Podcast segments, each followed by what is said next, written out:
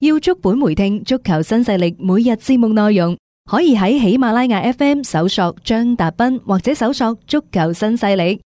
另外，仲可以搜索微信公眾號張達斌，添加關注，了解斌哥每日更新嘅公眾號內容。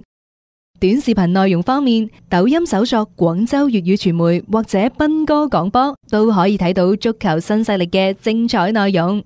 接住呢，我哋睇嘅係歐洲足球部分啊，包括國際足聯啊。嗯，國際足聯呢，就誒、呃要向旗下二百一十一個成員協會呢，就發放呢、一個誒、 呃叫做係救濟金又好，我又或者係 補助啦，啊補助啦。係啦係啦，大家仲記唔記得上個月啊亞足聯曾經做咗個評估，話二三月份亞洲所有嘅賽事停，嗯我哋一共損失咗呢就係九個億美元。係啊，我哋當其時係景驚奇咧，亞洲足球咁值錢嘅咩？後尾一計真係差唔多，九個億啊，因為嗯可能你淨係中超都兩三個億冇啦，錯係冇咪？錯，好啦嗯嗯歐洲嘅賽事從三月份停擺至今，佢哋損失咗幾多呢？暫時未有統計數字，但係按照西甲版權嗱，呢個係相對比較準確、正準準準確嘅，嗯因為佢個版權呢，可能佢做得西甲版權，佢成個歐洲嘅版權嘅分佈都會比較清晰。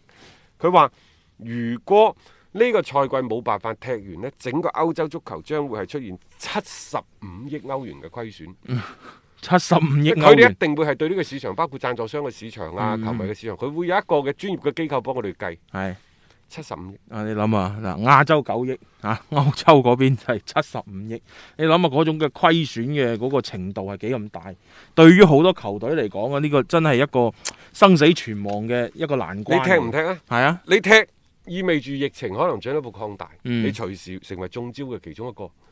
你唔踢嘅話，你就冇公開。嗯德甲嗰度已經講得好清楚，我信佢講法㗎。嗯反正如果就此結束今年唔踢，你八九月份再開嘅話，可能到期時嗯，你湊唔齊球隊嚟踢，冇錯，唔夠球隊噶啦，好多都已經有消失四咗。嗯分之一，亦就話三十六家加埋嘅德甲德乙俱樂部當中，嗯有九到十家嗯，係可能捱唔到八月份嗯，申請破產，因為佢嗰個五十加一咁所以注資都冇辦法。搞死佢嘅。係啊，所以佢佢而家佢就係綁住噶嘛，即係成個嚟講，佢係係利益嘅一種捆綁，佢只能夠係難聽講，佢冒住呢一個危險，佢可能都想係開翻呢一個賽事，即係佢會同呢當地嘅政府係進進一步嘅一個即係溝通，希望係批准佢哋可以去即係恢復翻呢一個嘅聯賽。所以德甲點解佢會係歐洲當中呢訓練嘅時間最早？嗯啊，而家你已經好有規模咁訓練啦，一切係可以話準備就緒。係嗯呢個係德甲嘅情況，即係我哋舉呢個例子係想講俾大家聽，就係即係冇波打，可能冇收入，好多嗯俱樂部都頂唔住㗎啦。捱唔住。咁啊，國際足聯發放誒呢一個所謂二百二十一個嗯有二百一十一個成員國嗰個救濟金，嗯，錢唔多嚇，一點五 億美元，都叫但係做更加多係一個姿態，佢係發放俾旗下各個協會、協會嗯係成員協會，佢唔係俾到俱樂部。冇因為錯。對於所有俱樂部嚟講，呢、個就係杯水車薪。嗯，但係佢表表明咗個姿態，嗯即係大家係共度難關。冇錯。呢、個呢、個方向性嘅指引係非常之重要，即係話疫情當前，我哋仍然冇放棄，我們仍然在一起，嗯，我哋共同抗抗擊，共同攜步前行，啱。好重要嘅呢一個。因為你係作為一個領導機構啊嘛，佢更加即多帶俾大家嘅係一個信心啊，係而唔係真係解決到你實際嘅問題。係冇錯嚇，即係希望大家係保持呢種信心，即係捱到勝利嘅嗰一刻，大家就可以恢復翻正常。你踢唔踢呢？老實講，呢啲波踢有踢嘅難，唔踢有唔踢嘅難。嗯因為上個禮拜五荷蘭嗰度就宣宣布咗本賽季賽季終止，嗯終止咗之後佢就唔頒發呢個賽季嘅冠軍，嗱呢個係冇問題嘅。係但係下個賽季歐戰點樣解決就引起爭議啦，嘈交啦。因為亞積士佢係可以直接打小組賽嘅，嗯然之後艾克馬亞，喂大家都五啊六分，我淨勝球少過你，嗯亞積士係冇錯啊，係啊但係咁喎，我本賽季雙殺你喎，嚇主場一比零。係作客二比零。今個賽季都未打完，嗯憑乜嘢你嗯係攞到下個賽季嘅正賽嘅資格？嗯而我要從資格賽打起。冇錯啊，即係呢個就講唔通啊嘛，即係唔唔服氣啊！作為艾克馬亞嗰邊，我打得咁好，即係今年睇法，我我難聽講，佢連個冠軍我都可能有機會去搶嚟啊！仲有呢，荷蘭嘅球隊呢，對於打歐戰係好積極嘅。嗯烏德勒支最陰功，佢呢落後第五名，嘅威廉二世、嗯三分，但係佢少打一場。但係佢三四五呢，荷荷蘭嘅三四五可以去打啊，歐聯杯嘅，排第五嗰個從資格賽嘅更早嘅輪次打起。嗯，即係點解烏德勒支冇份？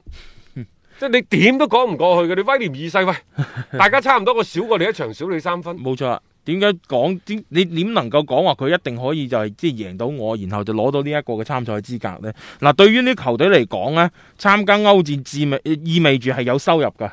呢啲收入對於佢哋嚟講係好重要佢嘅。仲有一個係點解呢？就係、本身佢第三名、第四名，嗯係去打呢一個嘅誒歐聯嘅賽事。嗯佢做一個荷蘭杯嘅冠軍去打歐聯嘅賽事。嗯但係而家呢，就因為佢荷蘭杯嘅決賽取消咗，話不如不如第五名嗰個你去打埋就算啦。嗯，但係偏偏烏聯賽排第六嘅烏德勒支，即係少打嗯一一場落少後打一三場分，烏係德勒支呢。啊佢哋喺荷蘭杯殺入咗決賽嘅。當然決賽嘅對手係飛燕諾，啊。但喂入咗決賽，你擔保佢會唔會贏嘅喎？冇錯啊！即係佢贏多場波，佢就有機會攞到呢個資格。咁你呢個時候一切都未決出嚟，你就按照咁樣一刀切落嚟。好在意呢張門票嘅意思係點解呢？嗯因為你如果有機會你去打歐洲嘅，就算歐聯杯嘅賽事，小組賽六場，喂，千零兩千萬嘅收入仲係有㗎吧？係啊，咁對於荷蘭一隊中型班嚟講，呢千零兩千萬，佢就係一個好大嘅收入嚟㗎。即係大家唔好成日睇慣英超，覺得分極都有成億咁嗰啲，呢啲好似唔算咩錢。但係 即係對於呢啲俱樂部啊，歐戰其實好多球隊仲係好着重嘅，好着重。佢唔係一定話攞冠軍，啊，攞咩成績，打滿小組賽已經係一個利益最大化啦。呢個呢就係即係你冠冠亞軍嗰啲仲可以另外計，呢個嗯就係歐戰。係啊，嘅名額嘅分配，呢、個一定係你擺唔平嘅呢利益關係。擺唔平啊，仲有係一啊，個補組，嗯佢而家荷甲包尾嗰兩隊，阿 K 斯華域克、嗯海牙唔使降班。幸運薛達呢本身係要打附加賽嘅，而家唔使打。佢哋係今次所謂荷甲聯賽即刻取消嘅最大嘅獲益者。嗯但係點解唔公平呢？唔公平喺邊度呢？因為荷乙今年有兩隊波係好勁嘅。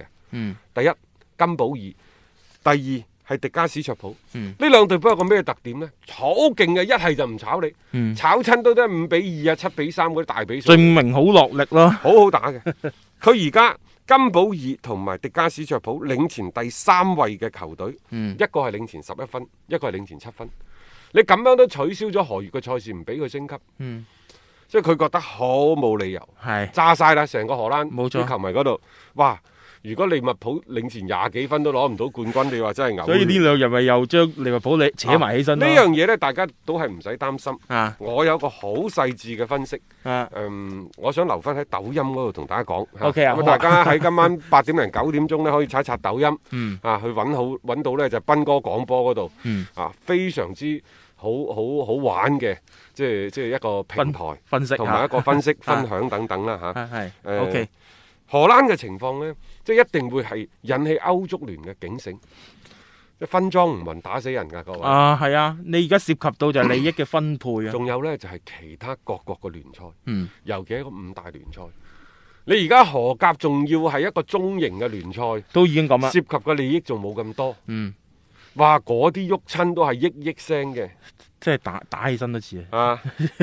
即係現場視頻會議都可能掟爛嗰啲嗰啲嗰啲視嗰啲顯示器啊，譬如話西班牙嗰度，啊因為佢足球產業係西班牙文化體育產業嘅巨頭嚟嘅，嗯足球佔咗整個西班牙 GDP 嘅百分之一點八四。嗯涉及到十八萬人嘅就業，好大單㗎呢樣嘢啊！啊，呢啲所謂知事體大就係咁嘅意思啦。你呢個嘅決定，可能即係你啊隨隨便便攞一個啊，我取消聯賽咁啊，以為呢就啊一乾二淨，實質上嗰引嚟嘅後邊嘅連鎖效應先係難頂啊。啱啱我哋講整個歐洲損失七十五億，西甲損失幾多呢？按照西甲聯盟主席迪華斯先生所講就話，嗯西甲肯定會重啟。嗯，如果唔重啟呢，我哋所有俱樂部面臨十億歐元嘅損失，十億啊，十億係啊嗯，你有七啊幾億裏邊有十億係屬於西甲係嘅啊。！如果重啟嘅話，會損失三億，啊，咁你輸就輸硬㗎，輸呢硬個啊世，界但係我就輸少當贏啊嘛。能否落地揦翻扎沙嘅啫？但係咁。啊，如果西班牙嚟緊嘅時間，新冠疫情反覆出嗯現咗反覆的話，疫情如果得唔到控制的話，咁當地嘅衛生部係有權拒絕你西甲聯賽重啟。嗯，真係出現呢種情況，怎麼辦？啊，即係你你冇辦法去進行比賽啦。你係咪即係不得不要真係撳呢個取消鍵呢？啊，係啊，仲有我村的希望母女。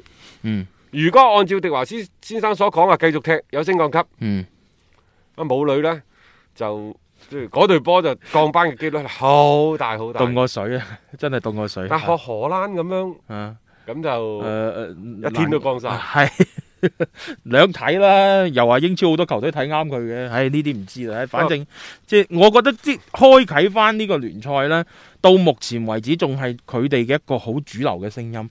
佢哋唔想話隨隨便便去作出一啲好似荷蘭咁樣樣嘅決定。其實在此之前，咪比利時都已經講嘅，但係到而家為止，比利時嗰邊冇咗下文嘅。但係咁喎。啊而家西甲嘅兩位大哥都唔想踢波，嗯又或者喺疫情未得到進一步嘅控制之前，佢哋都唔敢以身試險。嗯首先係巴塞，巴塞呢就面對西甲聯盟提出嘅復訓，即係恢復訓練嘅建議呢，嗯就好不滿。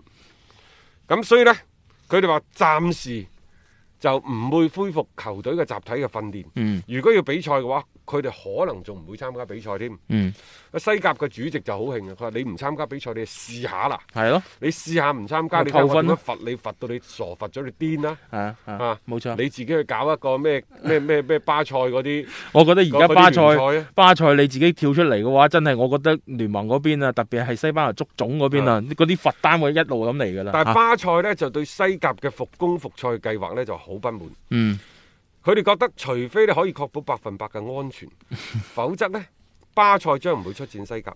相同嘅情況呢，其實係出現咗喺皇馬馬嘅身上。皇馬都覺得喂，你而家係咪適合係重新開啟比賽啊？最關鍵係德甲話五月頭就嗯嚟過啦，嗯啊五月誒誒九號九號。係咁而家呢，西班牙嗰度一睇呢，就人哋都開始踢波啦，我哋恢復訓練得唔得嗯啊？等等嗯，皇馬就唔制，唔啊制巴塞唔制啦，皇馬亦都唔制。喂，如果嗰兩隊波都唔制嘅就皇馬就話：嗯如果疫苗未出嚟之前，係咁大嘅風險啲嘢都唔好做啦吧。咁樣 啊疫苗未出嚟之其實前少嗰兩隊呢，啊又唔叫西班牙甲組聯賽啊係啊。我都認為係，即係，但係我認為呢，誒唔叫西班牙超級足球聯賽，可以叫西班牙甲組足球聯賽。即係剩低嗰啲你自己玩。啊，唔嗰18係啊，你兩隊波你自己玩咯，玩晒佢啊咁樣。啊哈即係西甲咪咪我哋嗰十八隊自己打咯。你你唔玩得啊，咁我咪將你嗰兩個嘅歐戰資格俾咗其他。啊西甲聯盟、英超聯盟，佢哋最罩忌嘅就係佢哋身後企住一隻狼，嗯。歐足聯。嗯順勢咁樣推出個歐洲超級足球聯賽，梗係啦你咬佢啊。你而家同佢唔可以抹面抹得咁緊要㗎。誒再加上而家呢，膠你可以嘈，嗯因為大家都知道冇波踢，冇一啲嘅消息傳出嚟，冇咩炒作嘅熱點，人哋好快將你忘記㗎啦。嗯啊，要炒作係要相互配合嘅。你覺得中超公司罰五十萬嗰單嘢幾時發出嚟？點解恒大揪住嗰五十萬不放？而家係咪睇得越嚟越清晰先嗯，？係係咪？啊，咁西甲聯盟同兩大俱樂部嘈下交，我認為亦都會吸引到大家眼球。啱嘅，即係亦都係呢個話題好好，即係大家會關注嘅一個點嚟咯。你如果係啲西甲中下游球隊，其實講完之後咧，大家唔會覺得係有啲咩嘅效果嘅。因為總體而言呢，你睇而家成個歐洲嗰邊呢，嗱就呢一個究竟取唔取消聯賽呢？大體嗱，大家都應該清晰佢哋嘅一個脈絡哦我同你講啦。點解我話佢嘈交呢？嗯因為你責你孭住好多嘅版權費用，仲有你孭住好多嘅啲贊助商嘅費用。嗯人哋寫得好清楚嘅呢、個版權費用，你喺呢度你兩個俱樂部差唔多分走咗好多個資源嘅喎、嗯人哋其他嗰十八隊波，即係食你食剩嗰啲骨啊，嗯，嗰啲嗰啲湯 渣渣嘅啫你喎，渣嘅嗯哦係咪係啊，好啦，嗯再加上你巴塞你咁多個贊助商，卡塔爾航空、嗯咩樂天嗰啲，嗯。佢哋同你傾嘅時候，一定係基於西甲聯賽有幾多個轉播，有幾多個影響去評估你嘅價值。包包含嘅有歐冠嗯嘅價值喺入邊，有球星嘅日價喺入邊。但係你西甲肯定係一個最基本嘅因素嚟嘅。你而家話唔踢，嗯喂，咁你嗰啲贊助商，你嗰啲贊助款，你仲想唔想要？冇錯所以我覺得冇可能嘅。啊而家更加多呢一種嘅嘈交呢，係演戲嚟嘅啫。同埋喺歐洲嘅嗰個聯賽嘅層面上面嚟講，佢哋仲可以有比較大嘅空間、時間去處理呢件事。有一件事情呢，我都係覺得真嘅，就係、朗尼。嗯為自己嘅隊友考慮，嗯，因為朗尼而家打緊邊度？打打比棍啊嘛！嘛，係啊，打比棍呢就提議全體球員減人工減百分之五十，嗯但係而家朗尼係第一個跳出嚟反對嘅。嗯你話朗尼咁多錢，佢而家打比棍嗰啲，佢有乜所謂啫？嗯但係佢之所以第一個跳出嚟反對，佢唔係同俱樂部作對，佢係要為自己啲球員、自己啲兄弟們、嗯隊友們着想。冇錯，即係，但係個過程肯定係咁噶，百分之五十我反對，喂嗯，百分之三十得唔得？嗯，啊，百分之20%二十得唔得得？唔得可能大家到到最尾傾下減百分之三五啦，咁樣嗯嗯都切落去就得。係啦，即係喺某一個時候，有某一個態度嗯係要嘅。嗯你有咗呢個態度，亦都為你想得到嘅最終嘅目的去做一個妥協，做一個鋪排，做一個係時間點，冇錯卡咗喺度嘅啫。冇錯冇錯，即係並唔係話而家反對就一定啊係冇偈傾嘅嗯嚇。啊咁啊嗱，呢個呢，大家可以再密切去關注翻先啦。我哋今日嘅節目時間啦，先到呢度，聽日同樣都繼續係六點鐘有足球新勢力。